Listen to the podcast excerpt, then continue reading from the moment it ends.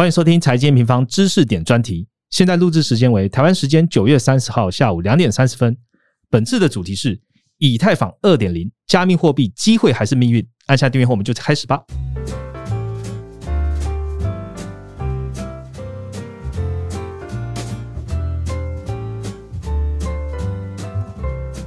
Hello，大家好，我是财经一方的 Roger。这周呢，全球的总金行情呢，呃，联准会鹰派的态度嘛，那雅股面临的蛮大一个修正，那美元独强等等等等的议题哦。这些议题呢，其实在一平方每个礼拜天的 After Meeting 呢，都会好好来跟听众朋友来更新。但你知道吗？现在另一个世界哦，另一个资产的世界发生一个指标性的大事件。这大事件是什么呢？就是以太坊已经正式合并了。诶，什么是合并啊？对于现在有布局这个加密货币的投资朋友来说，这样的合并是乐观还是悲观呢？那有没有什么机会点出现呢？其实这是我们知识点专题想要提供的内容了哦。那如果你有参加今年这个六月在 M 平方举办这个总金论坛，你应该都有听到我们厉害的讲者对于这个加密货币的趋势啊，还有看法。所以今天呢，我们还是让专业的人来讲这一题，我们就邀请到全世界最大量化交易所派往台湾运营负责人 Ted 来和我们一起讨论喽。欢迎 Ted。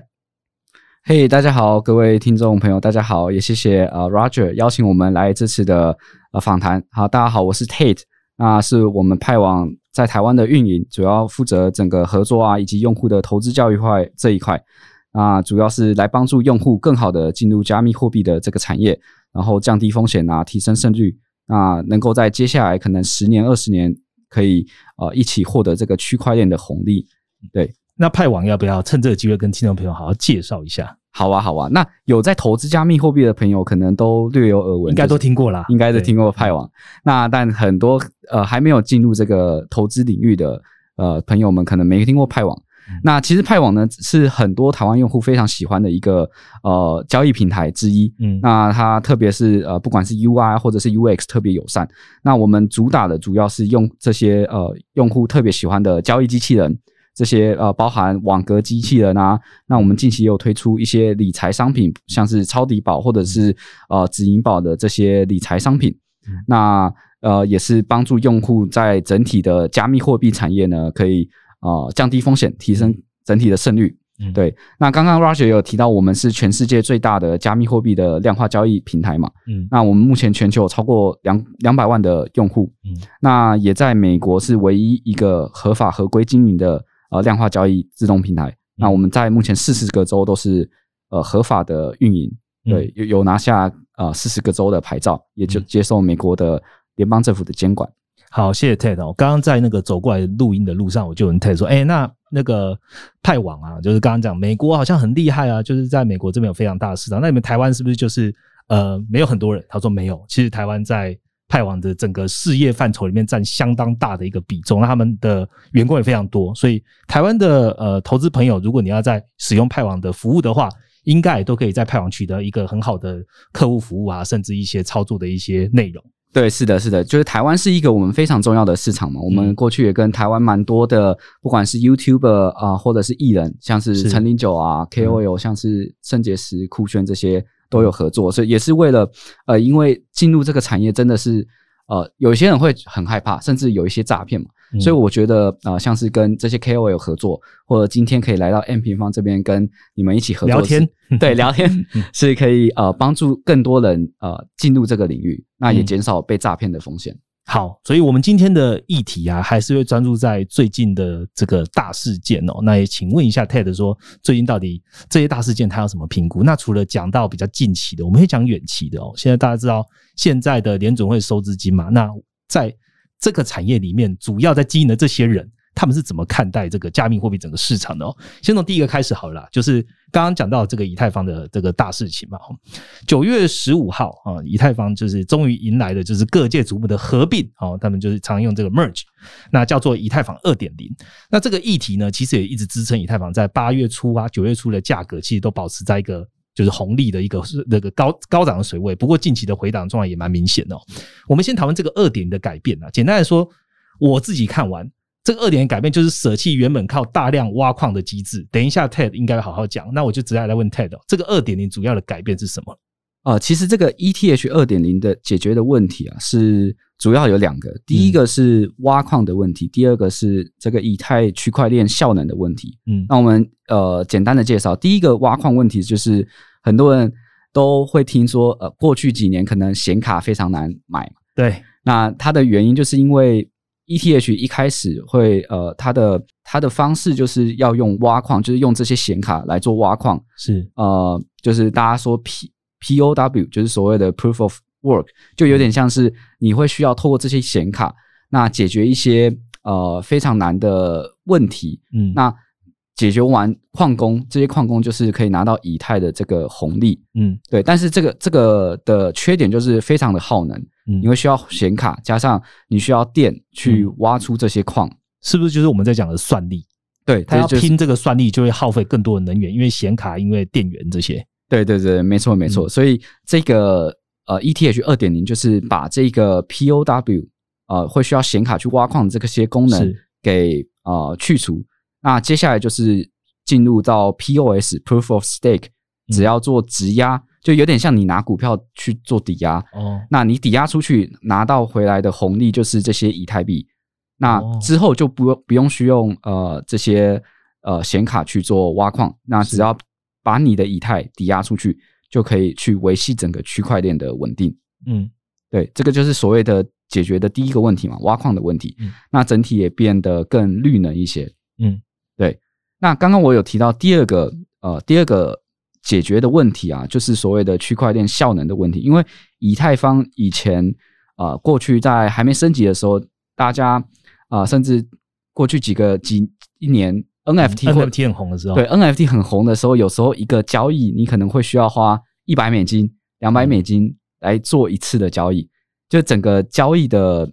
呃速度非常慢，那你可能也要花更多钱去呃付这个交易手续费。嗯。那第二个就是呃我刚才提的第二个的好处就是解决区块链效能的问题，大家就是呃所谓有呃 sharding 这个分片的功能。嗯那分片的功能，大家其实可以把它想成我们之前啊、呃台北到新竹，你会需要开国道一号嘛？嗯那后来有一个五羊高架，就是把这个呃原本很堵塞的呃新竹湖口段嗯，然后分开，所以这个有点像是呃你在区块链上从原本一条路变成两条路，分流的概念，对分流的概念，所以让你整体的区块链效能可以提升。那这个区块链效能提升，就可以让啊、整个大家的交易速度更快啊，甚至你不用花很多钱去啊、去支付这个交易费，有点像是支付支付过过路费的概念，诶那我你不用付这么多钱。我好奇问一下，因为 NFT 这大家应该有有耳闻的，常常这刚刚刚刚那个 Ted 讲，就是哎、gas fee 很贵，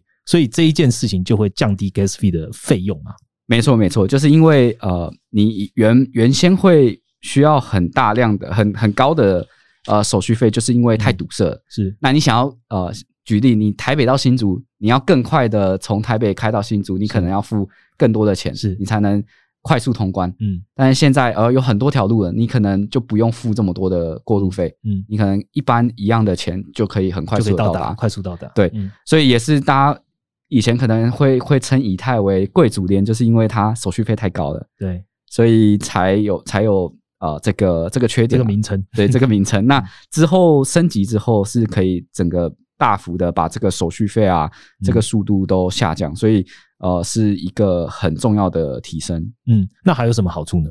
对，其实好处刚刚就是有提到，第一个就是绿能嘛，就是大家不用用显卡去挖电，所以呃这个因为像最近有很多能源的能源议题啦对能源议题啊，不管是北欧的那个嗯。太阳呃天然气天然气被炸。问题，对嗯天然气啊，所以呃，能源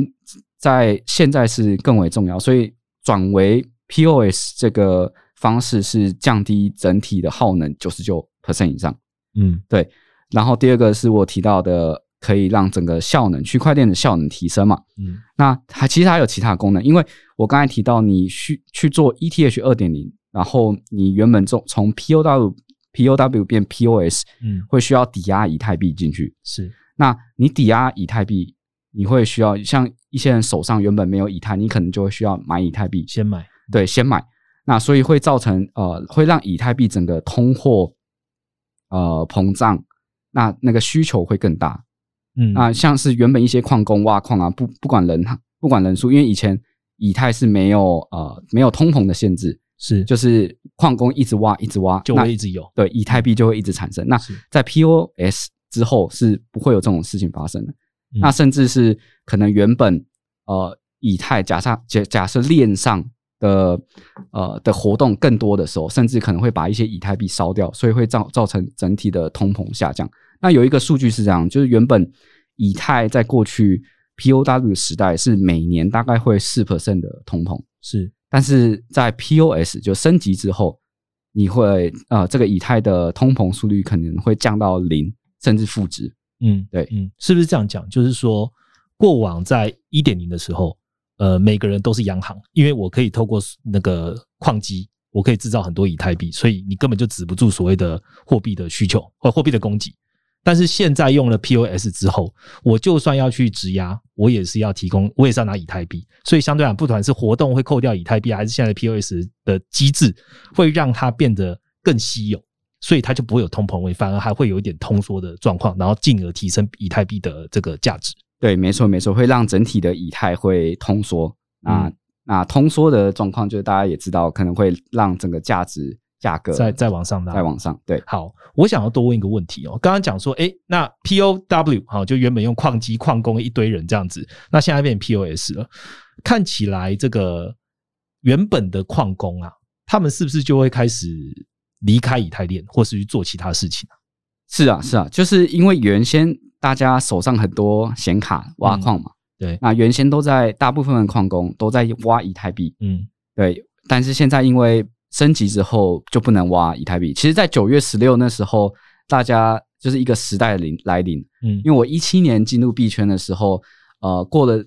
没多久就有宣布以太要升级，嗯所以从二零年到现在，其实呃这个升级已经准备很久了。嗯，那直到今年的九月十六，真的正正式的升级，所以是一个跨时代的来临。嗯那很多矿工原先只能挖呃原先挖以太币，那因为它的以太币的价格也比较好，那他们回本的速度也比较快。那现在不能挖以太，那可能有一些人就会挖其他的小币，嗯像是以太经典 ETC，嗯或者是有些人可能会挖一些 ERGO，就有一些小币，甚至挖狗狗币。嗯对，前阵子狗狗币的呃 POW 好像变成呃整体的前几嘛，第一名是比特币嘛，嗯，然后狗狗币好像上升到前三，因为第二名原本是以太。突然间掉了，对对，因为以太不能挖嘛，嗯那很多人就转往挖狗狗币。嗯对，甚至啊、呃第一个就是整个矿工的生态，他们会挖其他小币嘛，嗯，去回本。然后第二个，他们呃有一些矿工可能也因为电啊、电的关系啊，是无法回本关系会关机，就不挖了。所以就是离离场了，不玩了。对，可能先关机，然后再嗯看哎、诶之后哪一些啊、呃价格比较好，他们可嗯能会再进场。嗯对，因为我相信过去如果近期比较近期才开始挖以太币的，可能都还没回本。对对，所以它沉沉没成本已经下去了。对，然后加上要付电费啊，所以如果继续挖的话，可能会亏钱，所以很多人可能会选择关机。嗯，好，我们大概听完这个以太币二点零之后，刚刚其实 TED 里面有讲到，就是说以太币之之前的存在，其实有很多，呃，就是流量比它呃交易呃交易量比它小，但是它的速度比较快，成本比较低的哦。除了贵族链以外其他链，我也好奇问一下，这个其他的侧链啊，他们会不会看到以太币这样就也眼红嘛？那常常我们在做市场的呃竞争的时候，会讲说联合次要敌人打击主要敌人。你觉得这些侧链会不会联合起来，一起往下一个以太币去走，跟它有更大的竞争呢？嗯，我觉得整体的整体的加密货币啊，区块链这个产业很有趣，因为呃，除了以太之外，或者是比特，其实都是不同的区块链嘛。那甚至后来像 Roger 刚才提到的其他的链，嗯那像是比较知名的就是 Solana，Solana 或者是雪崩 Avalanche，或者是其他的这些不同的区块链。那呃，很多人都号称是 ETH killer，就是每一个都这么说吧？对，都可以把嗯想要取代以太币，但是在以太升级之后，其实以太整体的效率啊，或者是更绿能啊，其实是大幅提升的。嗯虽然不是一天就造成，它会慢慢的去呃做整体的提升。是那那我觉得整个是对于呃加密货币或者区块链产业是非常良性的。嗯那因为有竞争才有进步嘛。是那这些其他的侧链呃，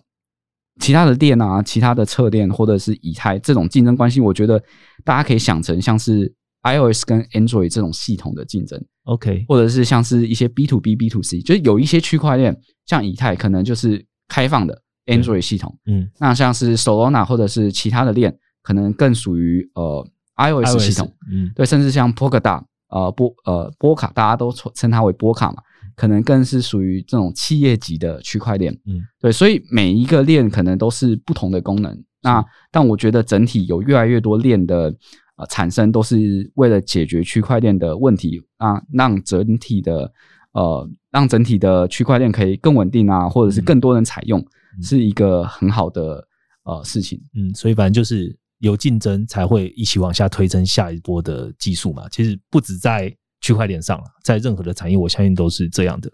嗯、我们知道了侧链之后啊，我我反过来问一下投资人可能好奇的，就是最大大佬嘛，比特币。呃，以太以太币很明确，它这个链上有很多的应用是比特币现在做不到的。比特币现在还是以纯货币的角色在区块链自居啊，然后不管是应用上、技术上都是。你觉得未来啊，这个老二啊，这以太币的走势是不是有可能会超过比特币啊？呃，我觉得是机会是挺大的，因为比特是呃区块链的开天辟地以来第一个区块链。嗯，那它原先所设定的目标就是作为支付的。对，对，那像刚刚 Roger 有提到，比特是大哥嘛，那很多人会说以太是二哥。嗯，那但我觉得二哥以太币它的生态系其实是更多元的，对，像我们刚才提到 NFT、Metaverse 嗯或者甚至 GameFi，其实很多的这些 project 这些项目都是基于以太以太链上的。是，那也是因为以太的这个开放的生态系，让呃很多项目方啊、很多工程师、很多呃创业的人都在这上面去做他们的项目。嗯，所以呃刚刚也提到以太的升级会造成通通货紧缩，对，那加上有更多人去采用这个呃这个生态这个区块链，那当然是整体会更有机会呃把这个价值提升的。那我我我也觉得未来的市值以太是很有可能超越这个比特的。嗯，我有一个很快的问题想要问一下 Ted，就是说，以太币现在用的这个 POS 机制，确实可以让它变成通货紧缩。那比特币其实自己本身也有一招啊，就是四年一次的这个折半。那比特币还有没有其他的机制是让它慢慢变紧缩，还是就只靠这个折半的方式继续往下走呢？它这个折半其实也不是紧缩，它折半是说它的矿更难挖。对，对，所以算力折半。对，是就是你的就有点像军备竞赛吧。你哎，你一开始我记得呃，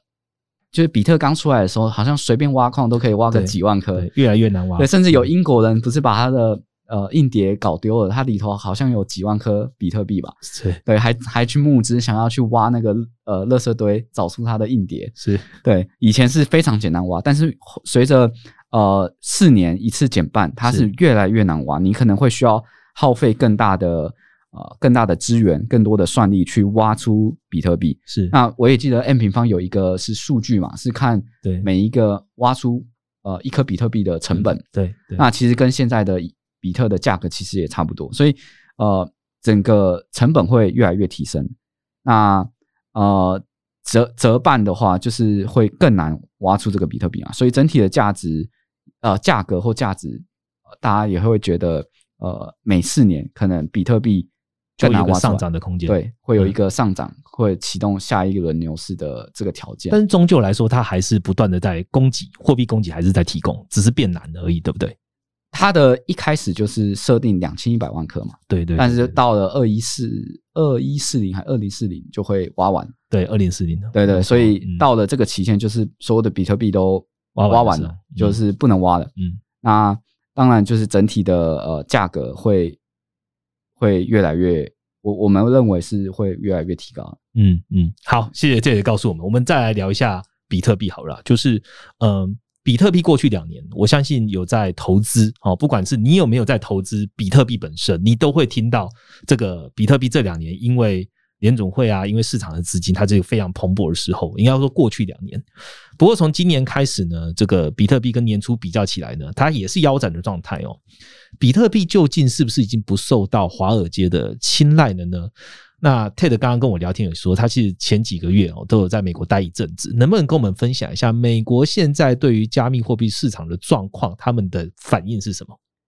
对，刚刚呃，谢谢谢谢 Roger，就是前几个月其实呃，我我其实刚回到台湾没多久，那前几个月在美国主要是协助派网，因为我刚刚有提到我们在四十个州都是合法合规的经营嘛，那我们也是在那边办很多线下或者线上的活动去啊，去跟我们用户聊天，或者跟有兴趣投资比特币或者加密货币的这些用户啊去做分享。嗯，对，那美国其实我们觉得呃，在区块链产业。一直都是龙头的的的的地位，领导市场，对，领导市场。那因为二零二零二零年之后，因为比特币减半嘛，然后 COVID 的关系，然后加上 Fed 又放水，是，然后一直印美金，所以带来一波最近的最近期的一个大牛市。嗯，那除了币价之外啊，很多呃过去几个月呃过去几年一两年的 DeFi 啊、NFT、元宇宙这些，都是一个比较火红的项目嘛。嗯，那也带来很多投资者，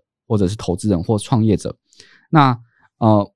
我我们觉得，我我觉得美国这个市场的状况，其实是对于加密货币产业是更开放的。那举例好了，就是七月其实有一个很大的新闻是，呃，BlackRock，嗯，呃，这个这个机构也宣布开始投资加密货币，那也宣布呃可以开放投资人有兴趣投资加密货币，可以透过他们的。呃，透透过他们公司来去投资加密货币。那第二个是近期非常非常最近的新闻，是前几天应该是九月二十多号、二十七号的时候吧。嗯，就是纳斯达克有宣布成立一个部门，叫做纳斯达克的数位资产。那也是第一阶段，他们是希望可以透过呃帮这些投资呃机构户机构的投资者来提供这个比特币还有以太币的托管。嗯，所以这些。呃，这些新闻啊，或者是我们可以看 VC 投资区块链产业的方顶的这个价值，其实都是一直在啊提升的。嗯，像二一年的时候，VC 投资区块链产业有高达三十三 billion，三百三十亿美金。是，那二零二二年上半年其实也投资了很多，有超过十四啊十四 billion，一百四十亿美金以上。那所以这几个这些数据、这些新闻来说，当然是整个美国其实是，我就我觉得是更拥抱这个区块链产业的。嗯，那我问一下，美国既然拥抱，OK，呃，当然他想他想要这个这个资产啊，想要这个商品，或者想要变成一个正常化的交易，势必就会遇到一个问题。其实我们在前几个月有提过，就是监管这件事情。你你让它变成合法化之后，就一定要监管嘛？那监管政府也可以在里面有一些 就是 share 的一些角色。那你觉得啊，从现在这个时间点看，如果市场上对它是拥抱的，现在纳入监管是好的吗？还是不好的？你的看法？对，纳入监管其实是啊，我认为是好的。嗯，对，原因其实有两点，第一个是可以让更多的啊，更多的 VC 或者是更多的投资机构，更更多的一般的散户，嗯，可以啊。可以敢于去投资这个产业，是对。第二个其实也是保护我们的投资人，因为包含你你要合法合规，呃，接受政府的监管，就肯定要完成，不管是 KYC 啊，Know Your Customer，去了解投资者的身份，也可以避免这些防洗钱啊，避免洗钱或者是呃诈骗的这些行为。那其实这这这两点都是对于整体的呃整体的用户端。整体的，不管是机构或者是一般的投资者，都是更容易可以进场，也更敢于进场的原因。对，这也是为什么派网在呃过去一年就拿了四十个四十个州的牌照嘛，嗯，也是希望当地的用户是可以接受啊，来来呃可以接受也敢投资加密货币。像我像我过去几个月在美国至少聊了五百个用户吧，就不管是线上线下，其实很多用户。问我们的第一个问题就是：你们合法吗？对，你们合法吗？你们合规吗？你们有拿到牌照吗？嗯，就他们很多人都把这个视视为最重要的一环。是，就我们撇除安全性啊，或者是风险性这些，嗯，就很多人都会觉得你要拿到当地的牌照，我才敢放钱，才敢去投资加密货币。嗯，其实很多时候投资就是信任问题。OK，你为什么现在要抱有美元？其实也是一种信任问题。对，所以派网现在在跟这么多用户沟通，然后并且要在美国拿到这么多的合法的牌照，其实目的也是要解决信任问题。好，如果大家有兴趣，还是到派网的这个官网去看一看哦。好，那紧接我们再来问下一题哈。刚刚讲的其实都是呃歌舞升平，好，但其实大家真的投资人都会知道说，诶，现在的状况啊，联总会继续紧缩嘛。股市啊，或是比特币哦，大的币，其实现在都还是有蛮蛮大的一个回档的压力哦。那除了就是我们一直在讲说，哎，我们看这个比特币，也要现在看到传统金融上面的，比如联总会收资金的状况之外，其实，在 A 平方的网站上也可以观察到一些比特币大的币的一些呃基本面的一些指标，包含的算力环啊、MVRV、Z score 这些东西，都可以观察这个比特币的走向。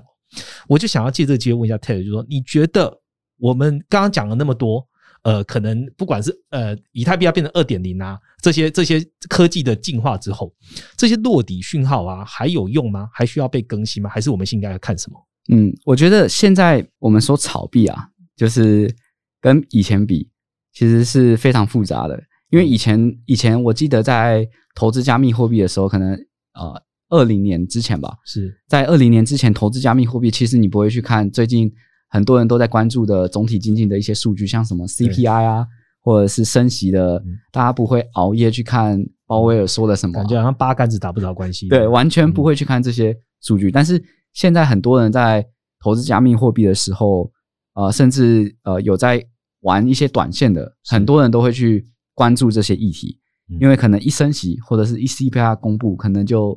呃暴涨暴跌，涨十趴或跌十趴。这些这些都是很有可能发生的事。那过去有一些数据啊，像是呃，像是像是以太以太币的的部分啊，因为之前是过去九月之前是可以挖矿的嘛，是那后来是不能挖。我这边可以分享两个数据，大家可以参考，就是像以太啊，原先 POW 变成 POS，那我觉得大家可以关注像两个数据，像是第一个是 Gas Fee 的数据，OK，那对 Gas Fee，那原因就是因为。在链上，如果呃活动更频繁的话，拥塞了，塞车了。对，那以太因为升级的关系，可能会烧币，造成通货紧缩。对，那这个通货紧缩也是可能会造成价格的提升嘛？OK，对。那第二个数据是呃 POS，就是因为 POS 你会需要把你的以太币去抵押，OK，才会升以太币嘛。嗯，那所以你呃有一些有一个数据是你在。你可以去查这个 POS 的 Total Value 在 ETH 二点零的这个数据。那其实，在过去一两年的时间，这个整体的抵押是越来越多的，是对，一直逐一直不断的上升，就因为越来越多人把他的以太币拿去抵押，那去做这个 POS 的动作，所以呃，很多的以太币其实是锁仓锁在 ETH 二点零里头的。OK，对，也会造成整体在外头的流通是更少的。嗯，对，这两个数据可以呃让大家作为参考。嗯，不过比特币还是可以先这个落底的讯号，还是可以看这些算力环，基本上还是没问题的，对吗？对，因为算力，因为比特还是用 POW 的机制，还是需要呃有。矿机去做挖矿的动作，所以算力环这些是还是可以做参考的。OK，所以比较大的变迁应该就是以太币二点零之后，你要看的内容可能会不太一样。刚刚讲了这两个数据的话，我们也会试着讨论，看能不能也在 A 平方的平台上让大家来关注一下以太币哦。那未来如果有更新，再跟大家讲。我来问一下，就是哎，刚现在讲到就是说落底时程，我们是这样看。我觉得就想直白一点问一下 Ted，就是说你觉得现在这个时间来看啊，加密货币对你来说？它算是风险还是避险资产呢？嗯，这个问题很有趣，因为像很多人都觉得比特币是一个数位黄金嘛，嗯，数位黄金跟真实的黄金的的差别，但因为大家都觉得黄金是一个避险的资产，是。那其实我们在三月初的时候看那个看乌克兰的战争，其实当时比特币的价格是跌的，就战争一开始一爆发的时候，比特币的价格是跌的，但是黄金的价格是涨的。是对，其实这个就反映很多投资者的心态，对于黄金其实还是认定它是一个避险的资产。嗯，那当时对于比特币可能是觉得还是一个风险的资产。OK，那也因为过也因为比特币啊，呃，在过去两年可能跟美股联动性非常高，太高了。对，有点像是自己带杠杆的那个科技股，是对自己带可能三倍五倍杠杆的科技股。那也是因为很多越来越多的美国的 VC 投资人进场，所以联通联动性更高。所以呃，但是在在战争发生的时候，所以呃战争发生的时候却没有呃往上走，反而是跌。所以我我认为很多人对于这一块还是把这个比特币列为是一个风险的资产。但是很有很有趣的另外一个故事是前几天英镑是大跌嘛，平价了，对。因为因为英镑的剧烈下跌，然后因为因为英国的通膨也是一直上升嘛，是对整个经济的状况非常的不稳定。嗯，那比特币我们观察到一个现象是，比特币在几个啊比特对英镑的这个交易，这个交易对产生呃非常巨巨量天量的交易量，就是欧台海对欧台海他们的那个交易量是欧台海，就是很多呃我相信很多持有英镑的投资者把英镑换成比特币。是这个我这个这个行为，我就认为比特币有点像一个避险的资产，避险又出来了。对，避险的资产，对，因为呃，英镑可能会持续的下跌，反而是比特是更稳定，甚至可能未来会涨的一个趋势。嗯，所以呃，我我觉得比特币其实有时候是避险，有时候又是风险。嗯，对，所以呃，这个是比较比较难去论述的，因为也是要看每一个人。在当时的状况，当时的呃，不管是发生战争，或者是当时的持有的这个这个 currency 的状况，嗯，而去认定呃，比特对于他来说是一个风险还是一个避险的资产。我这样听起来有点像那个比特币啊，哦，就讲最大的比特币好了，它是不是在所有资产里面，它可能是比较偏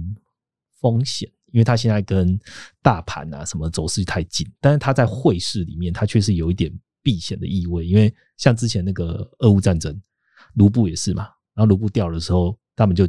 我们就发现，就是很多人很多的机构，而俄罗斯机构在买比特币，因为他觉得他的币值撑不住了，所以他必须要买一个灰市嘛，或是另外一个世界的币，然后去保值。对对，不管是保值，或者是其实跑路也比较快。对对对，那它的流通还是一个对很重要要关注的点。是好，呃，我我来问一个。呃，刚刚问问到了避险跟风险嘛，那我们也问完，就是说我们如何去看它的这个落地。那 Ted 也很很棒，给我们一个这个以太币要关注，以太币二点之后要关注什么？那比特币还是可以在英镑这边观察。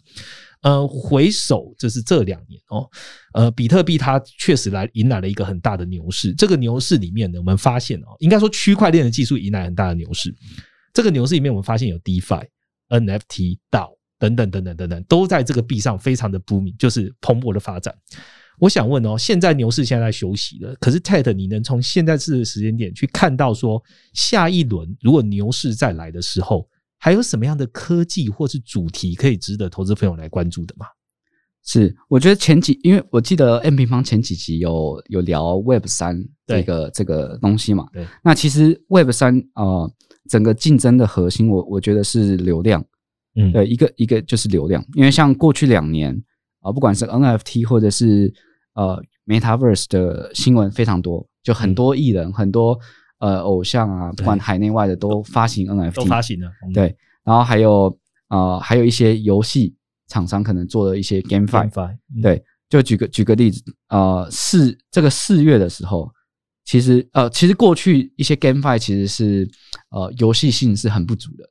就很多人说是 P to E Play to Earn，OK，但大部分这个都会落入死亡螺旋的圈套，因为大部分的呃这个 GameFi 是比较没有游戏性，就是属于比较金融性，越玩会越不好玩，越玩越不好玩，对，越玩越越难 earn，对。对。那呃，但是我们可以观察到，有越来越多知名的游戏开发厂来进入这个产业，是。所以我觉得这个叙事的转变，未来可能还是以 GameFi 跟 NFT 肯定是一个呃下一轮的故事会继续走。因为像四月有一个呃四月的呃一个故事是一个新闻是 Epic Game 呃投资呃获得 Sony 啊或者是乐高的投资嘛，拿拿了超过十亿的融资，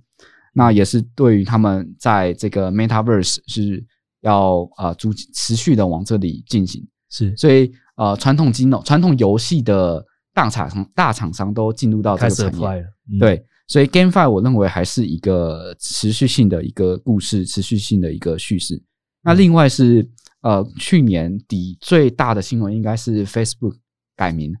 ，OK，对，改成 Meta 嘛，嗯，对，这个也其实也是一个他们品牌重塑的一个计划。那我们也可以知道，呃，他为什么改名 Meta，就是因为他们也认为元宇宙这个虚拟现实的世界肯呃肯定是未来的一个最大的蓝海，嗯所以他们就把自己的连公司名都改成 Meta，就做出了这个决心。嗯，这个名词是不是有一个叫什么 SocialFi，还是怎么念呢、啊？对，这个是 SocialFi。所以它也是未来大家要关注的一个点，对不对？你觉得？对，我觉得是也是因为未来的这个流量，流量很容易吸呃最容易吸引人的，第一个一定是游戏嘛，是。好玩的游戏大家就会想玩。那第二个是我们这种社交的社对社交的状况，社群的这种状况，嗯，所以这些需求啊，其实都是呃驱动整个 Web 商或者是整个行业的进步，或者是进入到下一个我们的故事、我们的叙事的一个入口。嗯，蛮容易理解的啊，就是说区块链其实它为什么会有这么大的关注度，或者这么大的投资热潮？所以它最基本的要素其实就是流量。那刚刚 Ted 告诉我们，就是诶，流量，那那你返返璞归真，流量来看的话，哪些东西可以吸引流量？好，你现在我们这一代的人最最吸引的，可能就是你的好朋友在的地方，那就叫社群；你觉得有趣的地方，那可能就是 game。所以这两个人还是可以驱动未来，就是下一波的牛市，我们值得关注。有流量在哪，那钱财或是投资的机会可能就在哪。对，没错，我这边也可以分享另外一个很有趣的 GameFi，应该是三四月最火红的，OK，就是很多很多人都在走路赚钱。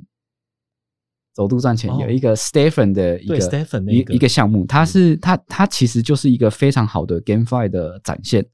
对。但是它虽然最后面也没有有一些有一些呃故事，就是后来呃整个币价不管是到熊市或者是它本他们本身团队的问题，也让整个币价下跌了下跌了很多。但是他们展现呃一个非常非常典型的 GameFi 的机制，嗯。就是用户量多，那整个群聚效应也是非常好，就是这是我我认为是一个呃到目前为止最好的一个 Web 三的应用。而且他也抓 O to O 诶，从 digital 又做到了实体，因为你必须要真的要有一些行动。对，就甚至很多人平常不会运动，对对对，他促使的更多人去运动，对逼逼的被去呃去跑步啊，或去走路，嗯让整个 game 啊跟健身应用 Web 三整个是结合的非常好。好，谢谢 Ted 帮我们的补充哦。最后一题，我想来问一下 Ted，就是还是要回到投资本身哦。呃，现在呃，我假设一个情境呢，假设现在投资人正在观望这个加密货币市场，然后他未来他是想有这个兴趣想要投资的，你怎么建议他去做这个资产的配置呢？嗯，是的，这个这个我可以先分享一个故事，就是很多啊一我们一般人投资的方式跟呃像巨金投资的方式有什么不同？嗯，像我们呃像我们这几天可能台股也跌的挺多的，对啊很多人投资台股的第一个标的物是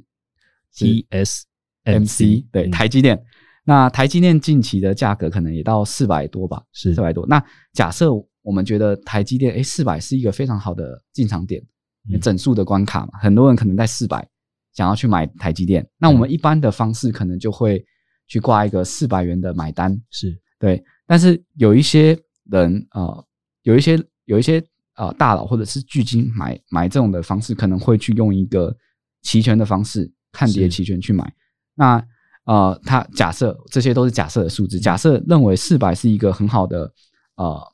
进场点，然后嗯。大佬可能会做一个四百元的看跌期权。那这个看跌期权可能有一个权利金的假设是十元好了，嗯。那到真的跌到四百元的时候，这个巨金啊，这个大佬可能会被行权，那他们会以他会以四百元的价格买入台积电嘛，是。但它同时有一个十元的权利金，所以实际上它的成本价成是本比较低对，成本价是嗯三百九。嗯，对，所以这其实是也也是一个真实的故事啊，就是我呃，巴菲特其实以前在买可口可乐的时候，是。对大家都知道他是呃非常非常厉害的投资人嘛，嗯。在过去的几十年称霸呃叱咤风云整个投资界。那他九三年的时候，希望可以买进更多的可口可乐。那当时的可口可乐的股价大概是四十美元左右，但是他觉得，哎，可能那个价格有点高，所以他心理价位是三十五，他想要用三十五元去买可口可乐。所以他就使用一个也是用行权呃期权的概念，他去啊挂了一个十二九三年十二月，去用一点五美元的权利金卖出五百万的五百万股的可口可乐，嗯，行权价也是三十五，嗯，所以到了十二月会有两种状况发生，就如果可口可乐的股价真的高于三十五的时候，他是买不到可口可乐嘛，是，但是他可以赚一点五美元这个权利金乘以五百万股的权利金，嗯。所以他可以赚进七百五十万的美金。对，那相相反的，如果可口可乐到时候跌到三十五以下，对，它还是可以按照三十五美元去买进五百万股的可口可乐，但是因为有这个一点五美元的权利金，它整体的是它整体的买入成本其实是更低的，是三十五减一点五，是三十三点五。嗯对，所以这种操作的优势其实是呃，把你一般你去挂单买这个股票的方式，你可以多了更多类似利息的概念。嗯对，所以现现在啊，因为加密货币或者是不管其他的投资商品，其实都跌了挺多的。是，那我觉得现在很多人观望，想要进入加密货币嗯的这个呃产业，想要把 crypto 列为这个 portfolio 的话，我觉得可以用类似的概念，像派网就有类似的商品，我们称它为超底宝。嗯对，超底宝其实是你在买币的同时可以去拿到这个利息。嗯举例，像现在比特币大概一万九左右，嗯那你呃像普通人呃就是我们的投资者觉得一万九直接买进可能会太危险，嗯。因为它可能还会持续会下跌嘛。那他可能觉得一万五是一个好的买点，嗯。所以用超底保，你可能可以呃挂一个一万五的买币的价格，嗯。但是呃你可能可以拿到十五 percent 的这个年化利息，所以在比特币没有跌到一万五之前，你是可以持续一直拿到这个十五 percent 的利息。嗯当然，这个利息是浮动，可能十五 percent，可能更高，可能更低。但是这个持续的呃利息是整体让你可以降低买入的成本。嗯，对，嗯，其实听起来就像是我们在玩一般的交易，然后期权的概念啊，权的选选选择权的这个概念。所以呃，刚刚那个 Ted 提到的，就是在币圈啊，在派网这边有提供一个这样子的服务，所以你可以去锁定你自己的心理价位。那这个心理价位，如果你先挂上去，哦，那他们就有固定的，诶，不是固定，他们会有一个浮动的报酬。那你同步等到这个价差，你也可以赚到这样的一个现金流。好，那这边有一个好消息要跟这个听众朋友分享一下哦。刚刚提到这个派网超级宝的功能呢，现在跟 M 平方有一个活动哦，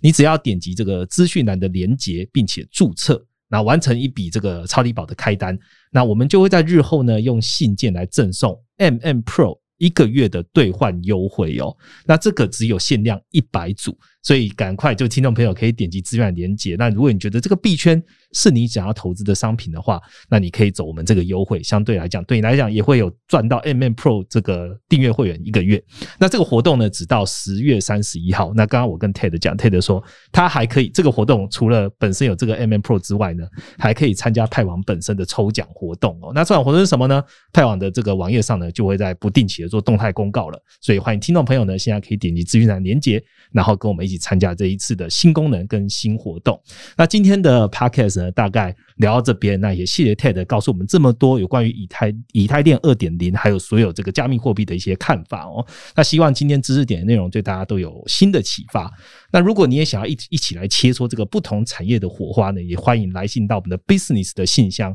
提案给我们。那喜欢今天的节目呢，在下方给我们五颗星的评价。那非常谢谢今天的分享，我们就下一次见喽，拜拜。拜拜。